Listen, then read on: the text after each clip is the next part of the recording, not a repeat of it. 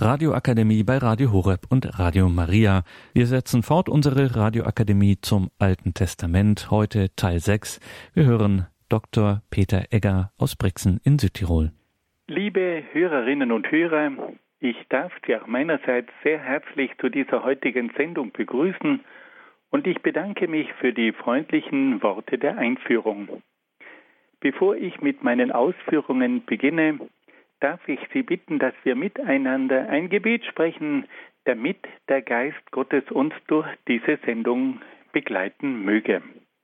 Im Namen des Vaters und des Sohnes und des Heiligen Geistes. Amen. Komm, Heiliger Geist, und erfülle die Herzen deiner Gläubigen und entzünde in ihnen das Feuer deiner Liebe. Sende aus deinen Geist und alles wird neu geschaffen und du wirst das Angesicht der Erde erneuern. Dann wenden wir uns an die Mutter Gottes und bitten sie um ihr fürbittendes Gebet. Gegrüßet seist du, Maria, voll der Gnade, der Herr ist mit dir, du bist gebenedeit unter den Frauen, und gebenedeit ist die Frucht deines Leibes, Jesus. Heilige Maria, Mutter Gottes, bitte für uns Sünder, jetzt und in der Stunde unseres Todes. Amen. Dann wenden wir uns auch an die Engel und bitten sie um ihren Schutz und um ihr Geleit. Engel Gottes, unsere Beschützer, denen des höchsten Vater Liebe uns anvertraut hat, erleuchtet, beschützt, regiert und leitet uns. Amen. Und dann wenden wir uns noch an den größten Katecheten der Kirchengeschichte, Heiliger Petrus Canisius, bitte für uns. Im Namen des Vaters und des Sohnes und des Heiligen Geistes. Amen. Liebe Hörerinnen und Hörer, wir haben bei unserer letzten Sendung über den Bundesschluss am Berg Sinai gesprochen und haben dann auch einiges über den Zug der Israeliten durch die Wüste vernommen. Heute wollen wir uns mit einem neuen Abschnitt im Alten Testament befassen. Und da geht es nun um die Eroberung des gelobten Landes. Nach dem Tod von Moses begannen die Israeliten unter der Führung von Josua mit der Eroberung des gelobten Landes. Die Israeliten machten sich zum Kampf bereit und sammelten sich auf der östlichen Seite des Jordan. An der Spitze des Zuges befanden sich die Priester mit der Bundeslade, in der sich die steinernen Gesetzestafeln von Moses befanden. Den Priestern folgte in großem Abstand das Volk der Israeliten. Als die Priester mit der Bundeslade zum Jordan kamen, und mit ihren Füßen das Wasser des Flusses berührten, staute sich das Wasser, das von oben herabfloss. Das hinabfließende Wasser hingegen lief vollständig ab, so dass die Priester mit der Bundeslade und das ganze Volk das Flussbett trockenen Fußes überqueren konnten. Nun wollen wir versuchen dazu ganz kurz einige Erklärungen abzugeben. Die Israeliten stießen von Moab, das sich auf der östlichen Seite des Jordans befand, in das Land Kanaan vor. Auf diese Weise versuchten die Israeliten, die verschiedenen Stämme und die befestigten Städte im Süden von Kanaan zu umgehen. Die Israeliten stießen also von der östlichen Seite gewissermaßen durch eine Hintertüre in das gelobte Land vor. Punkt 2. Das aufgestaute Wasser des Jordan.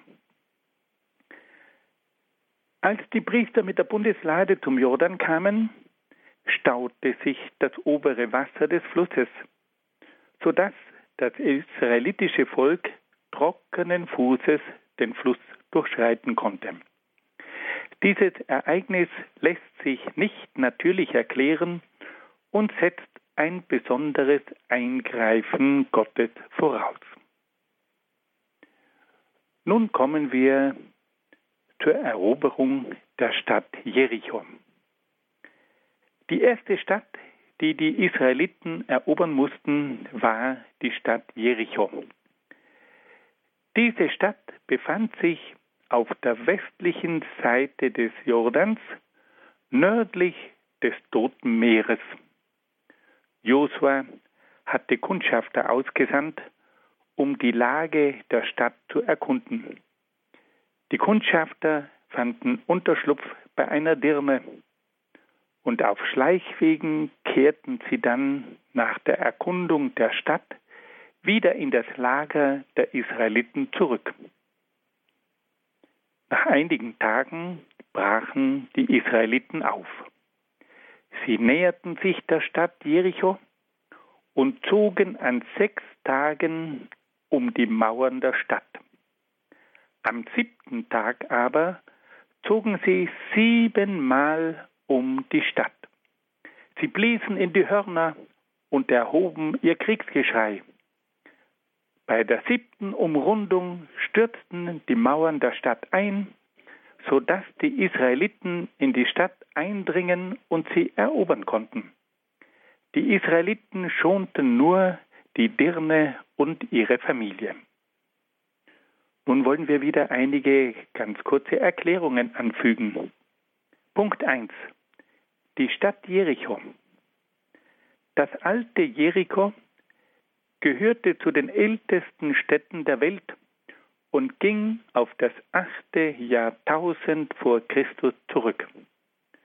Zur Zeit der Landnahme durch die Israeliten war die Stadt mit starken Mauern befestigt, die für die Israeliten nicht zu überwinden waren.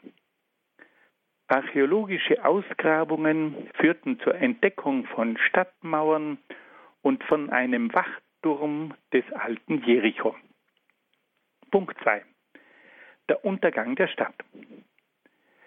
Der Einsturz der Mauern ging wahrscheinlich auf ein Erdbeben zurück.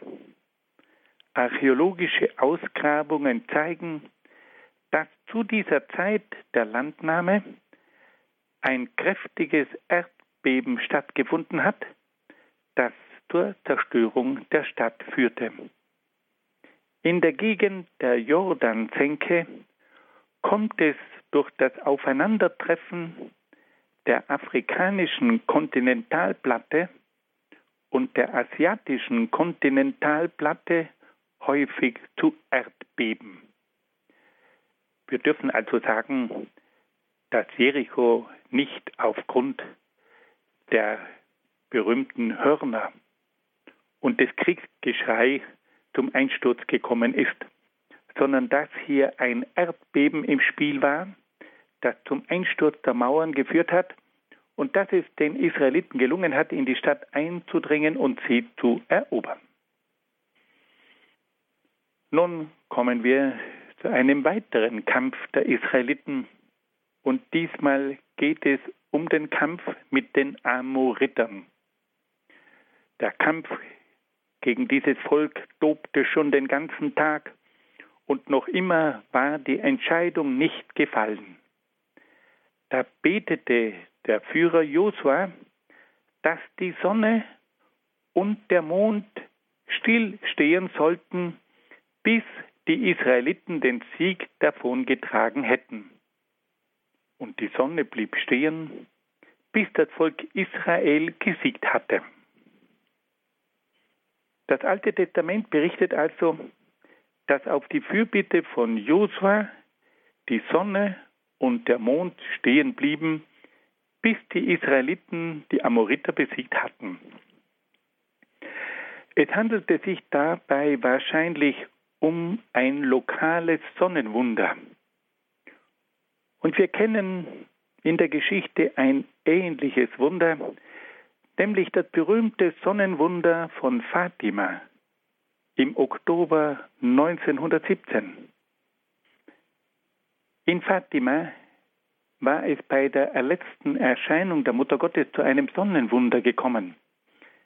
70.000 Menschen erlebten, wie sich plötzlich die Sonne vom Himmel löste und zu kreisen begann Und die 70.000 Menschen hatten den Eindruck, wie wenn die Sonne auf die Erde fallen würde. Dieses Wunder ist so gut bezeugt, dass wir sagen dürfen, das war ein ganz besonderes astronomisches Phänomen. Aber es war ein Phänomen, das nur in Fatima und in der näheren Umgebung wahrgenommen werden konnte.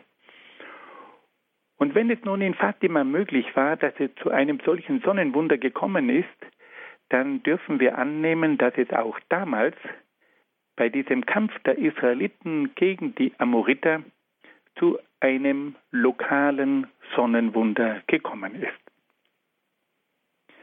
Im Laufe der folgenden Jahre gelang es den israelitischen Stämmen, große Teile des Landes Kanaans in Besitz zu nehmen. Der Führer Josua wurde immer älter und berief dann gegen Ende seines Lebens die Stämme Israels in die Stadt Sichem. Nach der erfolgreichen Eroberung des Landes erinnerte Josua die Israeliten daran, dass sie dieses Land nur der Hilfe Jahwes verdankten. Das Volk bekannte sich zu Jahwe und erneuerte seinen Bund mit ihm. Nach diesen Ereignissen starb Josua. Solange Josua gelebt hatte, blieben die Israeliten Gott treu. Und solange die Ältesten lebten, die Josua noch gekannt hatten, blieben die Israeliten auch nach dem Tod von Josua den Gesetzen Gottes gegenüber treu. Nun wollen wir auch hier wieder einige Erklärungen anfügen. Punkt 1. Die Landnahme. Unter der Führung Josuas war es zur sogenannten Landnahme gekommen. Alle zwölf Stämme hatten nun ihre Siedlungsgebiete und konnten in den verschiedenen Regionen von Kanaan in Ruhe und Frieden leben. Punkt 2. Die Treue zu Jahwe. Josua hatte sich aber auch um die Einhaltung des Bundes und um die Treue zu Jahwe bemüht. Er erinnerte die Israeliten immer wieder an die Großtaten Jahwes und an sein wunderbares Eingreifen in schwierigen Momenten. Wir wollen nun noch einmal ganz kurz diese verschiedenen Ereignisse der Landnahme zusammenfassen. Zu Beginn kam es zur Überschreitung des Jordans. Die Israeliten zogen von Moab aus in Richtung Kanaan. Sie überschritten den Jordan und gelangten dann in das Land Kanaan. Dort mussten sie zunächst die Stadt Jericho erobern. Sie näherten sich der Stadt und zogen an sechs Tagen einmal um die Stadt. Am siebten Tag aber umrundeten sie die Stadt siebenmal. Und nach der siebten Umrundung stürzten dann die Mauern von Jericho ein. Die Bibelwissenschaft sagt, dass es sich dabei wohl um ein Erdbeben gehandelt hat, das zum Einsturz der Mauern geführt hat. Und auf diese Art und Weise war es für die Israeliten möglich, diese wichtige Stadt zu erobern. Im Laufe der Landnahme kam es dann zu einem weiteren Kampf, nämlich zum Kampf gegen die Amoriter. Der Kampf tobte schon den ganzen Tag und noch immer war es nicht zu einer Entscheidung gekommen. Und da betete Josua zu Gott und bat ihn, dass die Sonne stillstehen bleiben möge, bis die Israeliten den Sieg errungen hätten. Und tatsächlich blieb dann die Sonne stehen und auch der Mond blieb stehen. Und auf diese Weise hatten die Israeliten noch längere Zeit, um den Sieg gegen die Amoriter zu erringen.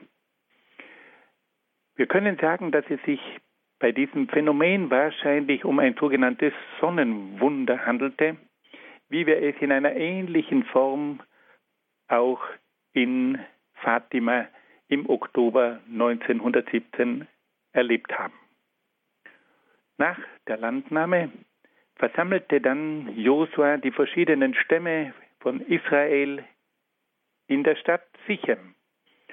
Und dort verpflichtete er die Stämme Israels zur Treue gegenüber Jahwe.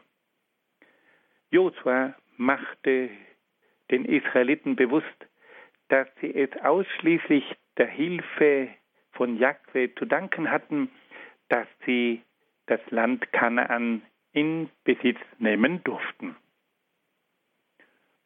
Nun hören wir ein wenig Musik und in dieser Musikpause wollen wir versuchen, uns ein wenig zu besinnen.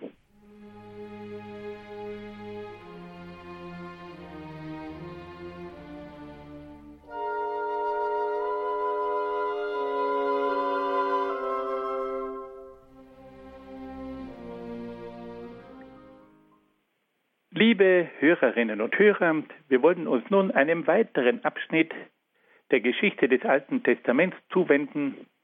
Und da geht es nun um die Zeit der Richter. Nach der Landnahme durch Josua begann die Zeit der Richter. Diese Zeit dauerte von ca. 1250 bis 1020 vor Christus. Wer waren nun diese Richter? Die Richter waren die Führer der israelitischen Stämme. Sie waren aber auch die Feldherren und die Richter ihrer Stämme. Zu den Richtern werden auch verschiedene weise und heldenhafte Gestalten gezählt. Und nun wollen wir einige dieser Richter näher kennenlernen. Wir beginnen zunächst mit der Gestalt von Deborah. Deborah war eine Prophetin, die als Richterin im Gebirge von Ephraim wirkte. Sie wurde von Jahwe dazu berufen, einen Feldzug gegen den grausamen Feldherrn Sisera im Norden von Kanaan zu führen.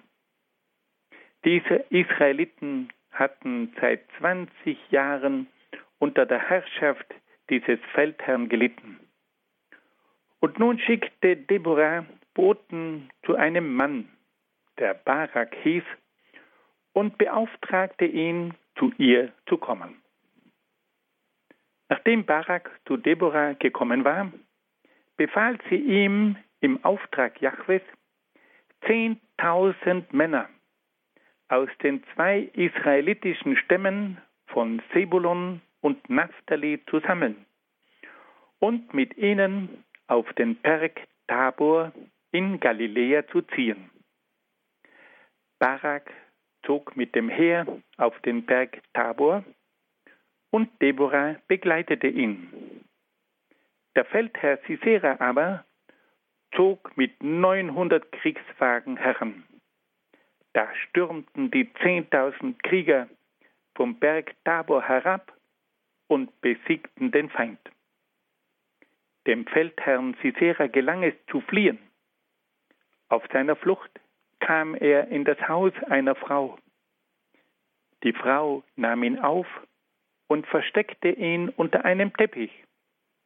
Doch dann nahm die Frau einen Pflock und schlug ihn mit einem Hammer durch den Kopf von Sisera. Kurz darauf erschien Barak, der Sisera verfolgte. Da zeigte ihm die Frau den Leichnam von Sisera.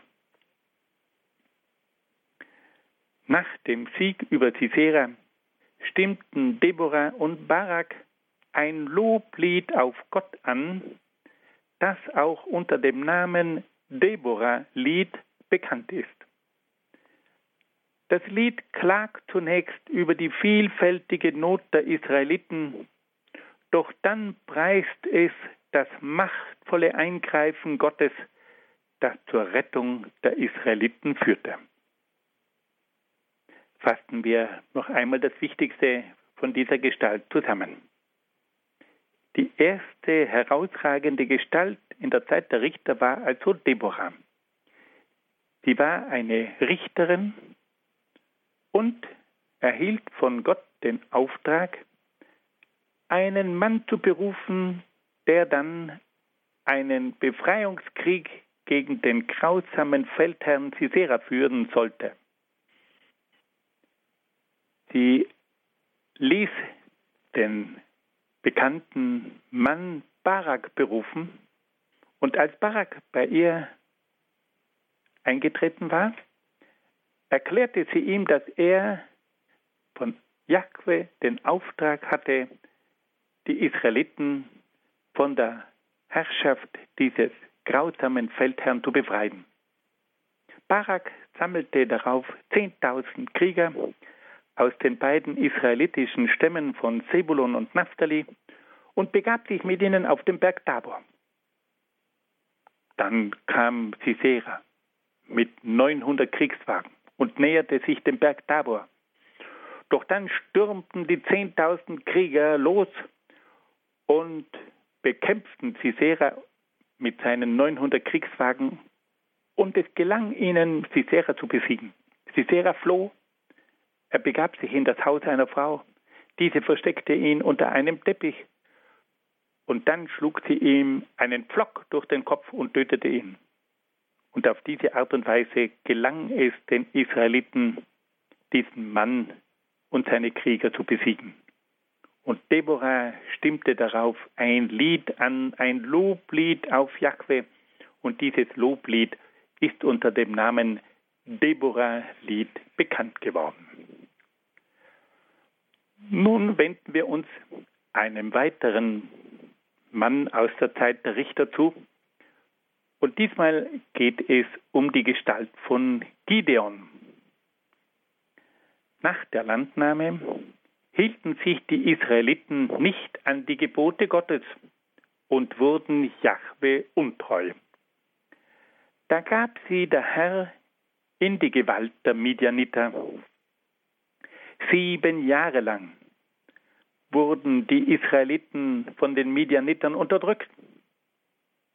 Die Midianiter griffen immer wieder die Herden der Israeliten an und zerstörten ihre Ernten, sodass die Israeliten oft keine Lebensmittel mehr hatten. In dieser schlimmen Zeit lebte ein junger Mann namens Gideon. Eines Tages war Gideon gerade dabei, Weizen zu dreschen, um ihn dann vor den Midianitern in Sicherheit zu bringen. Da erschien ihm ein Engel und sagte, Der Herr sei mit dir, du starker Held. Gideon fragte den Engel, ob der Herr noch auf der Seite der Israeliten stünde. Der Engel aber sagte zu Gideon, dass er die Israeliten aus der Faust der Midianiter befreien solle. Zunächst befahl der Herr Gideon, den Altar des Gottes Baal niederzureißen und den Kultpfahl umzuhauen. Weiters sollte Gideon einen Altar errichten und mit dem Holz des Kultpfahls ein Brandopfer darbringen. Gideon rief zehn Knechte herbei und tat in der Nacht, was der Herr von ihm verlangt hatte. Die Anhänger des Baals erfuhren von der Tat und wollten Gideon töten. Gideon aber gelang es, sich dem Zugriff der Feinde zu entziehen. Darauf bat Gideon Gott um ein Zeichen, das ihm bestätigen sollte, dass er durch ihn Israel erretten wollte. Gideon erbat sich ein ganz besonderes Zeichen. Er bat Gott darum, dass der Tau am Morgen nur auf ein Stück Wolle fallen sollte und dass der übrige Boden rings um das Stück Wolle trocken bleiben sollte. Und Gott wirkte das Zeichen. Der Tau fiel nur auf das Stück Wolle und der übrige Boden blieb trocken. Da bat Gideon Gott um ein zweites Zeichen. Diesmal sollte es umgekehrt sein. Diesmal sollte allein die Wolle trocken bleiben und der übrige Boden sollte von Tau bedeckt sein. Und wieder wirkte Gott das Zeichen, um damit Gideon zu bestätigen, dass er durch ihn Israel erretten wollte. Nach diesem Zeichen war nun Gideon überzeugt davon, dass er den Auftrag hatte, die Israeliten im Kampf gegen die Midianiter zu führen. Er sammelte ein großes Heer von 32.000 Mann. Da sagte der Herr zu Gideon, dass es viel zu viele Krieger seien. Darauf schickte Gideon 22.000 Mann nach Hause. Es blieben also nur mehr 10.000 Krieger übrig. Für Jakwe waren es noch immer viel zu viele Krieger. Und er forderte nun Gideon auf, eine weitere Auswahl zu treffen. Und zwar sollten diese Krieger auf die Probe gestellt werden. Gideon sollte die Krieger zu einer Quelle hinführen und nur die Männer, die das Wasser mit der Zunge lechzten und die Waffen nicht niederlegten, die sollten den Kampf gegen die Midianiter führen. Alle anderen Männer hingegen, die die Waffen aus der Hand legten und sich niederknieten, um von der Quelle zu trinken, die sollten nach Hause geschickt werden. Also nur die Männer, die ganz rasch das Wasser aus der Quelle lechzten, ohne die Waffen aus der Hand zu geben, die sollten den Kampf gegen die Midianiter bestreiten. Und da blieben nur noch 300 Männer übrig. Aus diesen 300 Männern bildete Gideon dann drei Abteilungen zu je 100 Mann. Die Männer trugen Witterhörner, Krüge und Fackeln mit sich. In der Nacht schlichen sie sich an das Lager der Midianiter heran und umringten es. Dann bliesen sie mitten in der Dunkelheit in die Witterhörner, zerschlugen die Krüge, schwenkten die Fackeln und riefen, das Schwert für den Herrn und Gideon. Und die Midianiter wurden von einer großen Panik erfasst und traten die Flucht an. Und so gelang es also Gideon mit 300 Kriegern, mit dieser besonderen Taktik, die Midianiter in die Flucht zu schlagen. Nach dem Sieg über die Midianiter trugen die Israeliten Gideon und seinen Nachkommen die Königswürde an. Aber Gideon lehnte die Königswürde ab. Er erklärte, dass nicht er, sondern Gott über das Volk Israel herrschen solle. Während der Lebenszeit von Gideon hatten die Israeliten 40 Jahre lang Ruhe vor ihren Feinden.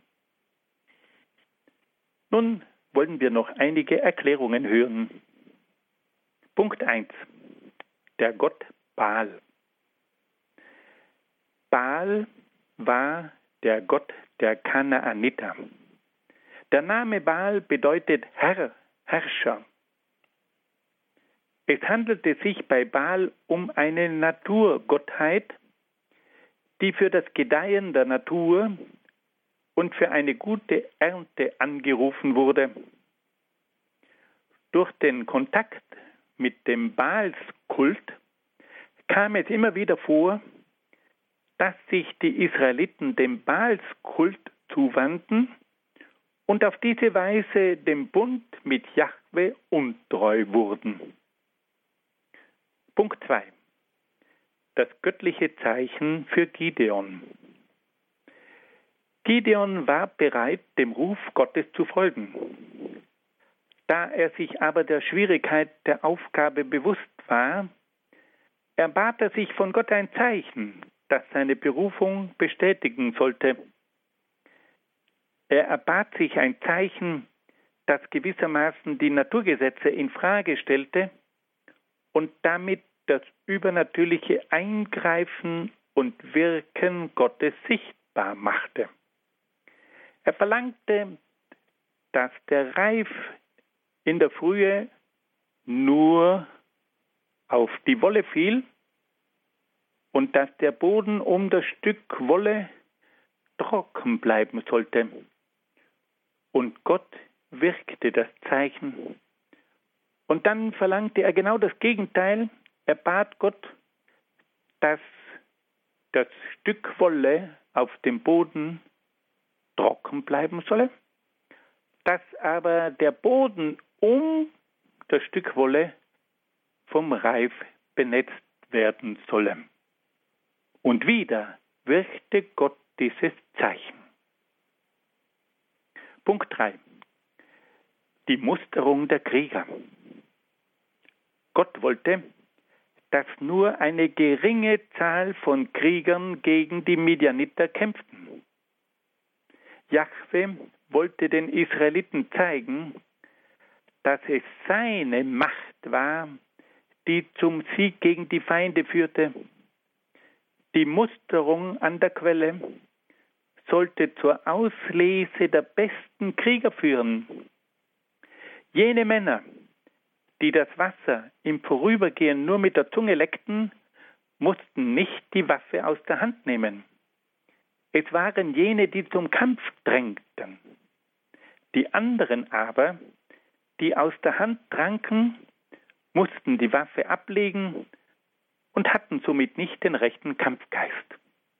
Und auf diese Art und Weise blieben nur mehr 300 Krieger übrig. Fassen wir das noch einmal ganz kurz zusammen. Nach der Landnahme waren die Israeliten Jahwe untreu geworden und gerieten immer mehr unter die Herrschaft der Midianiter. Und da berief nun Gott einen jungen Mann namens Gideon und gab ihm den Auftrag, die Israeliten von der Herrschaft der Midianiter zu befreien. Zunächst einmal erhielt Gideon den Auftrag, den Baalsaltar zu zerstören. Baals Baal, das war der Gott der Midianiter. Und da machte sich nun Gideon mit zehn Männern auf, um den Baals Altar zu zerstören. Und die Anhänger von Baal wollten daraufhin Gideon töten. Aber Gideon gelang es, sich dem Zugriff der Feinde zu entziehen. Und nun verlangte er von Gott ein Zeichen, dass er wirklich den Auftrag habe, diesen Kampf gegen die Midianiter zu führen. Und er bat Gott, dass ein Stück Wolle vom Tau benetzt werden sollte und dass der darumliegende Boden trocken bleiben sollte. Und am nächsten Tag verlangte er genau das Gegenteil, dass nämlich das Stück Wolle auf dem Boden trocken bleiben sollte und dass der Reif dafür den ganzen umliegenden Boden benetzen sollte. Und Gott wirkte dieses Wunder, um Gideon davon zu überzeugen, dass er ihm den Auftrag gab, gegen die Midianiter zu kämpfen. Gideon sammelte dann viele Krieger, aber es waren viel zu viele. Es waren 32.000 Mann Und da schickte er nun alle jene wieder nach Hause, die nicht sehr gerne in den Kampf zogen. Und da blieben nur mehr 10.000 Krieger übrig. Und dann kam es zu einer weiteren Auslese. Bei einer Quelle sollte geschaut werden, welche Krieger das Wasser nur mit der Zunge lechzten, ohne die Waffen aus der Hand zu nehmen. Und da blieben von den 10.000 Kämpfern nur mehr 300 übrig. Diese 300 Kämpfer schlichen sich dann an das Lager der Midianiter heran. Sie erzeugten ein großes Getöse, sie zerschlugen tönerne Krüge, sie erhoben ein Kriegsgeschrei, sie schwenkten mit den Fackeln, die Midianiter gerieten in Panik und flüchteten, und auf diese Art und Weise war es gelungen, die Midianiter aus diesem Gebiet zu vertreiben. Wir kommen nun zu einer dritten, sehr bekannten Gestalt aus der Zeit der Richter, und das ist der bekannte, kraftvolle Mann Simson. Die Israeliten taten wieder, was dem Herrn missfiel. Und da gab sie Gott in die Hand der Philister, die die Israeliten 40 Jahre lang unterdrückten. Doch dann erschien der Engel des Herrn einer Frau, die unfruchtbar war. Er verkündete ihr, dass sie ein Kind bekommen würde. Dieses Kind sollte ein gottgeweihter Mann sein und die Israeliten von den Philistern befreien. Die Frau bekam ein Kind und gab ihm den Namen Simson. Simson wuchs heran und führte das Leben eines Gottgeweihten. Diese gottgeweihten Menschen wurden Naziräer genannt. Die Naziräer durften sich nicht das Haar schneiden und keine alkoholischen Getränke zu sich nehmen. Simson beachtete diese Vorschriften und wurde zu einem Menschen mit einer außergewöhnlichen körperlichen Stärke. Eines Tages ging Simson mit seinen Eltern nach Timna in das Gebiet der Philister. Als sie bei den Weinbergen von Timna waren, kam ihm plötzlich ein drohender junger Berglöwe entgegen da kam der Geist des Herrn über Simson und Simson zerriss den Löwen mit bloßen Händen, als würde er ein Böckchen zerreichen. Von Simson wird auch berichtet, dass er einmal 300 Füchse eingefangen hat. Er band je zwei Füchse an den Schwänzen zusammen und befestigte zwischen den Schwänzen eine brennende Fackel. Dann ließ er die Füchse mit den brennenden Fackeln in die Getreidefelder der Philister laufen. So verbrannte er die Garben und das Korn, aber auch die Gärten und die Ölbäume der Philister.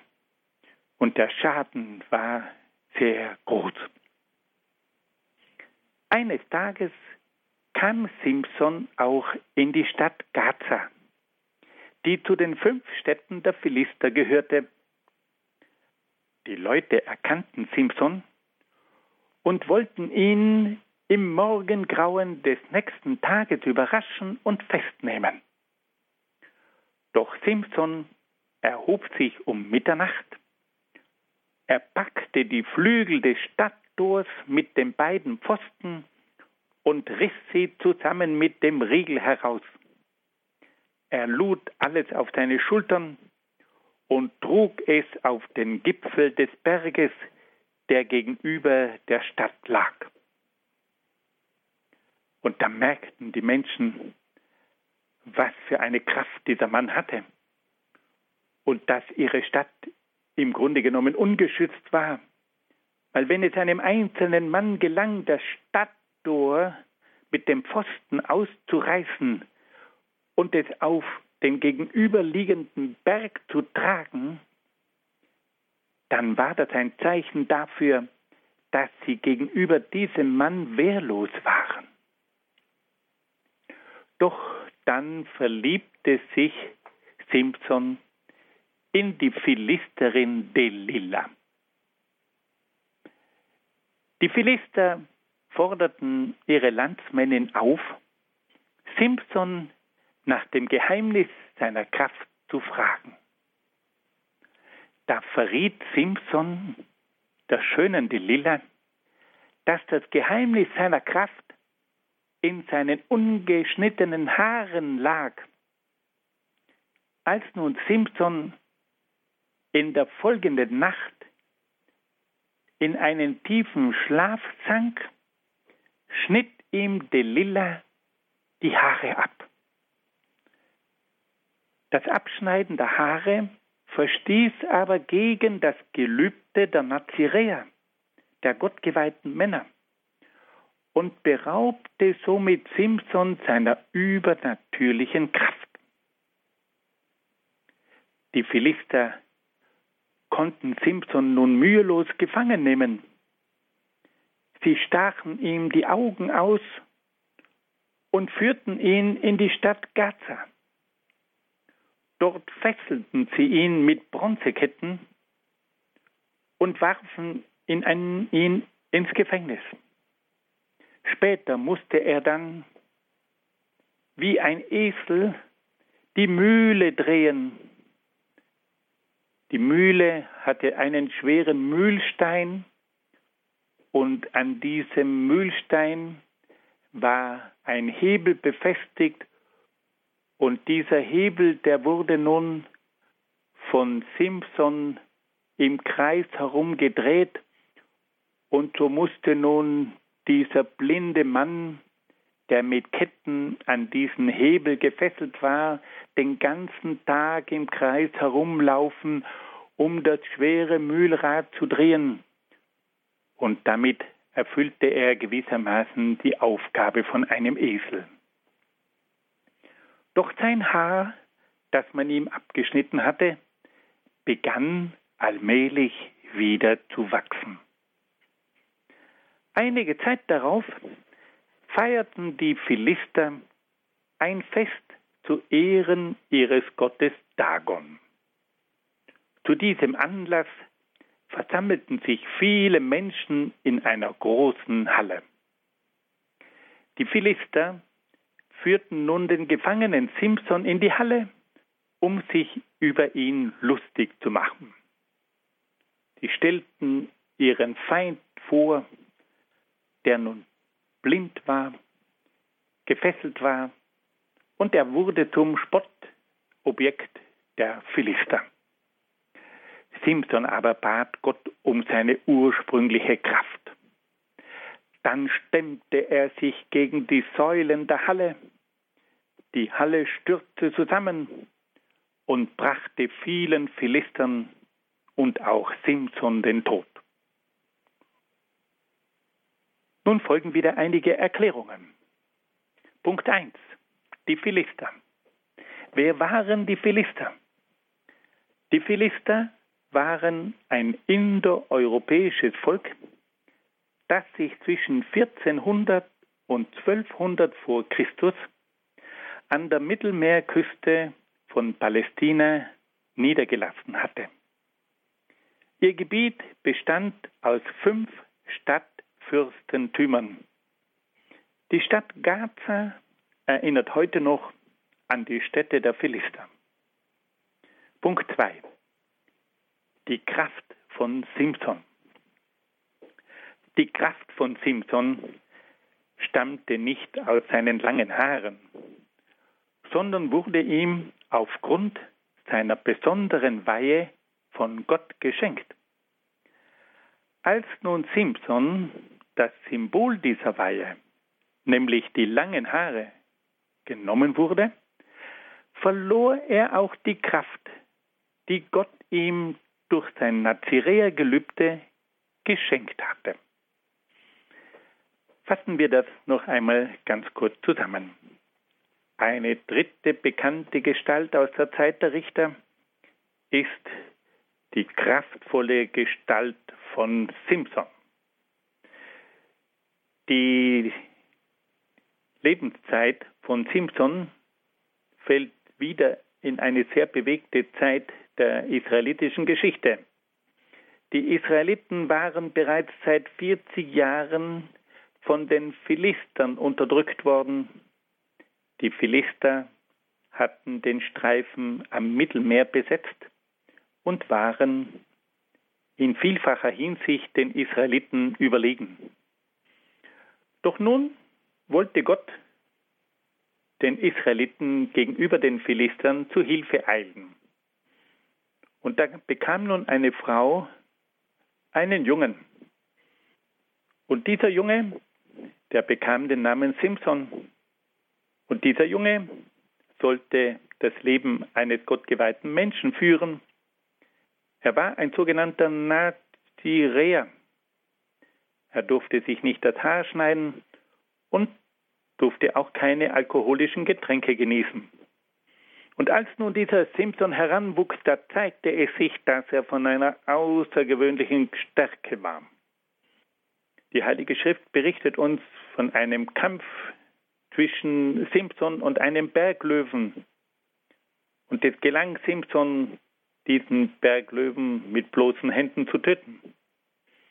Dann wird auch berichtet, wie er 300 Füchse einfängt und wie er dann zwei Füchse an den Schwänzen zusammenbindet und dann eine Fackel dazwischen steckt und wie er dann diese 150 Füchsepaare hineinschickt in die Felder der Philister und auf diese Art und Weise die Ernte der Philister vernichtete.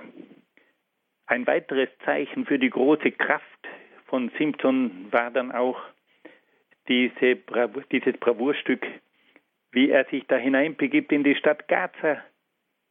Und da reißt er das ganze Stadttor aus und trägt es auf einen Berg in der Nähe der Stadt.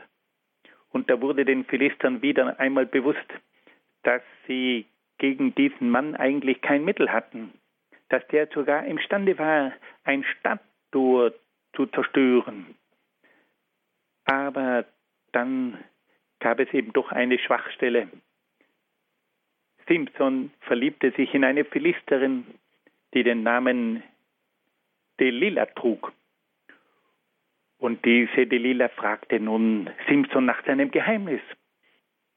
Und Simpson hat in seiner Naivität der Philisterin das Geheimnis verraten und hat gesagt, ja, meine Kraft hängt mit meinen langen, ungeschorenen Haaren zusammen. Und als dann Simpson in einen tiefen Schlaf verfiel, da hat ihm Delilah das Haar abgeschnitten. Und plötzlich war er von einer ganz normalen Kraft. Er hatte nicht mehr die frühere Stärke. Die Philister konnten ihn festnehmen, sie stachen ihm die Augen aus, sie führten ihn in, in ihre Stadt Gaza, warfen ihn ins Gefängnis und ließen ihn dort die Mühle drehen. Und dann kam es zu einem großen Fest für den Gott Dagon. Und da führten nun die Philister ihren gefangenen Feind in eine große Halle, um ihn dem Gespött der Menschen auszuliefern. Aber da bat nun Simson, dass er ihm wieder seine alte Kraft schenken möge, und dann stemmte er sich gegen die Säulen dieser Halle die Halle stürzte ein und begrub viele Philister. Sie führte dann aber auch zum Tod von Simson. Es war sicherlich nicht das lange Haar, das Simson diese Kraft verlieb. Das lange, ungeschnittene Haar war nur ein Symbol für sein Naziräer-Gelübde, für sein Gelübde als gottgeweihter Mann. Und aus diesem Gelübde heraus erhielt Simpson von Gott seine übernatürliche Kraft. Nun hören wir wieder ein wenig Musik.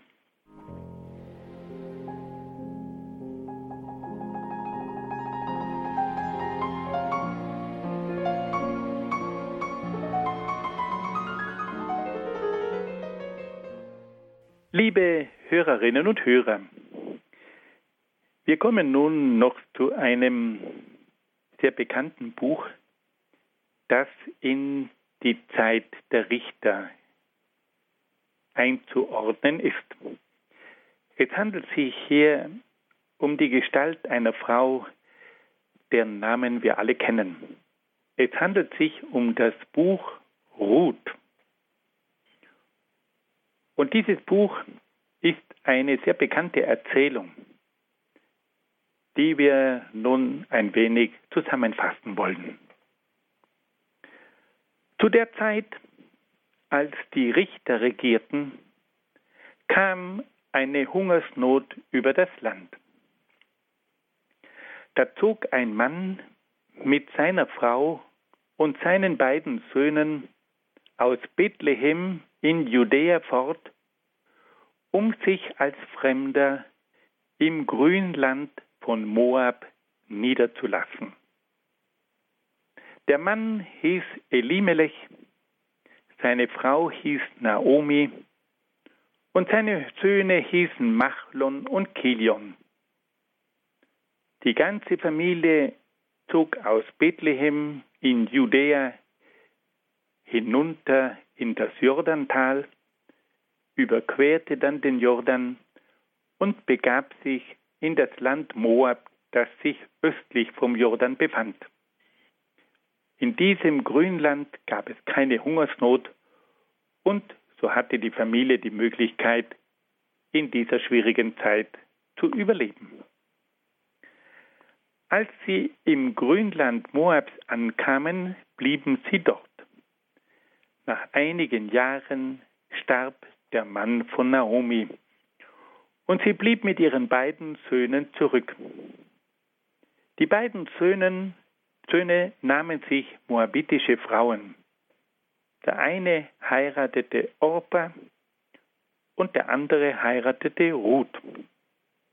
Und so wohnten sie dort etwa zehn Jahre lang zusammen. Dann starben auch die Söhne von Naomi. Und Naomi blieb allein, ohne ihren Mann und ohne ihre beiden Söhne. Naomi beschloss, in ihre Heimatstadt Bethlehem zurückzukehren.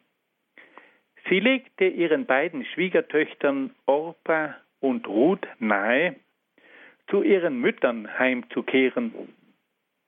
Sie wünschte ihnen die Geborgenheit bei einem anderen guten Mann.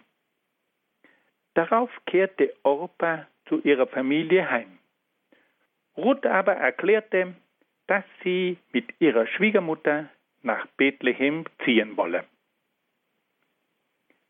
Nach ihrer Ankunft in Bethlehem begab sich Ruth auf das Feld von einem reichen Gutsherrn. Dieser Gutsherr hieß Boas und war ein Verwandter von Naomi. Ruth erhielt die Erlaubnis, auf dem Feld Ähren zu sammeln, die die Schnitter nach der Ernte auf dem Feld liegen gelassen hatten. Der Gutsherr Boas beobachtete die junge Moabiterin und bewunderte ihren Fleiß. Er erlaubte ihr, sich bei den Knechten etwas zum Essen und Trinken zu holen. Er forderte seine Knechte auf, Ähren aus den Bündeln herauszuziehen, damit Ruth mehr Ähren sammeln könne. Auf diese Weise sammelte Ruth eine große Menge von Ähren. Ruth erzählte zu Hause ihrer Schwiegermutter Naomi von Boaz und von dessen freundlicher Behandlung. Darauf erklärte Naomi, dass dieser Verwandter, dass dieser Mann ein Verwandter ihres verstorbenen Mannes sei. Und dass es möglich wäre, diesen Mann zu heiraten. Es gab nämlich ein jüdisches Gesetz, das einen Verwandten verpflichtete, die Witwe von einem Mann zu heiraten, der keine Nachkommenschaft hatte. Ruth hatte einen Mann geheiratet und hatte keine Kinder. Und so hatte ihr Mann, der sehr früh gestorben war, keine Nachkommen. Und da gab es nun ein Gesetz, dass ein Mann aus der Verwandtschaft die Witwe eines Mannes heiraten sollte, damit dieser Mann, der verstorben war, durch den zweiten Mann der Frau doch noch zu Nachkommen kommen könnte.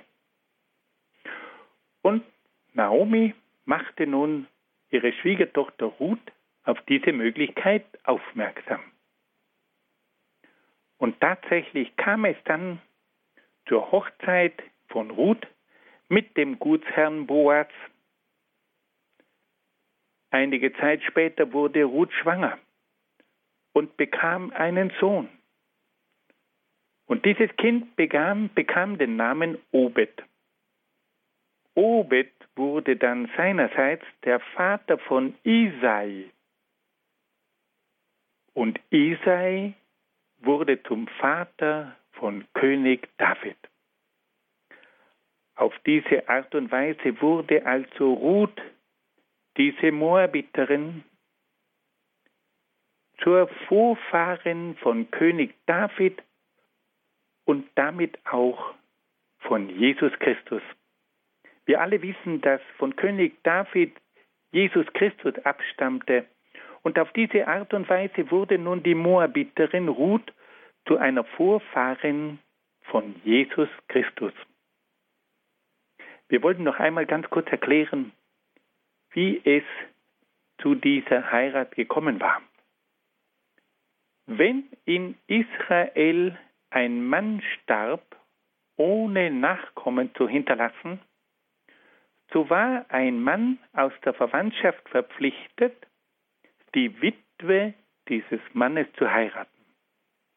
Auf diese Weise sollte der kinderlos verstorbene Mann doch noch zum männlichen Nachkommen kommen, die seinen Namen weitertrugen.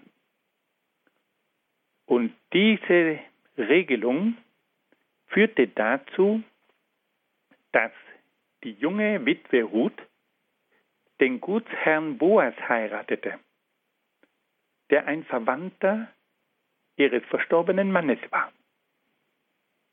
Und auf diese Art und Weise wurde nun Ruth zur Vorfahrin von vielen Generationen, aus denen Isai hervorging und dann König David hervorging und aus der schließlich dann auch Jesus Christus hervorging. Fassen wir das noch einmal ganz kurz zusammen. Wir haben gehört, dass es in der Zeit der Richter eine Familie gab, die aufgrund einer Hungersnot von Bethlehem ausgewandert ist und die sich in das Land Moab auf der östlichen Seite des Jordans begab. Die Söhne dieser Familie heirateten zwei Moabiterinnen, doch dann starb der Vater und die beiden Söhne. Und nur mehr Naomi blieb übrig. Naomi wollte die beiden Schwiegertöchter zu ihren Familien zurückschicken, doch eine der beiden Schwiegertöchter, Ruth, erklärte, dass sie mit ihrer Schwiegermutter nach Bethlehem zurückkehren würde. In Bethlehem lernte sie dann den Gutsherrn Boas kennen und heiratete ihn. Und so wurde dann Ruth zur Mutter von Obed, der dann später zum Vater von Isai wurde. Und Isai wurde dann zum Vater von König David. Und König David war ein Vorfahre von Jesus Christus. Diese berühmte Geschichte der wunderbaren Schwiegertochter Ruth, die gehört also auch in die Zeit der Richter. Liebe Hörerinnen und Hörer, wir haben heute versucht, zwei große Kapitel zu besprechen, nämlich die Eroberung des gelobten Landes und auch die Zeit der Richter. Bei den Richtern haben wir vier Gestalten kennengelernt, nämlich Deborah, Gideon, Simson und auch die Gestalt von Ruth. Liebe Hörerinnen und Hörer, ich danke Ihnen sehr, sehr herzlich, dass Sie mit dabei waren. Ich wünsche Ihnen von Herzen alles Gute und wünsche Ihnen den besonderen Segen Gottes.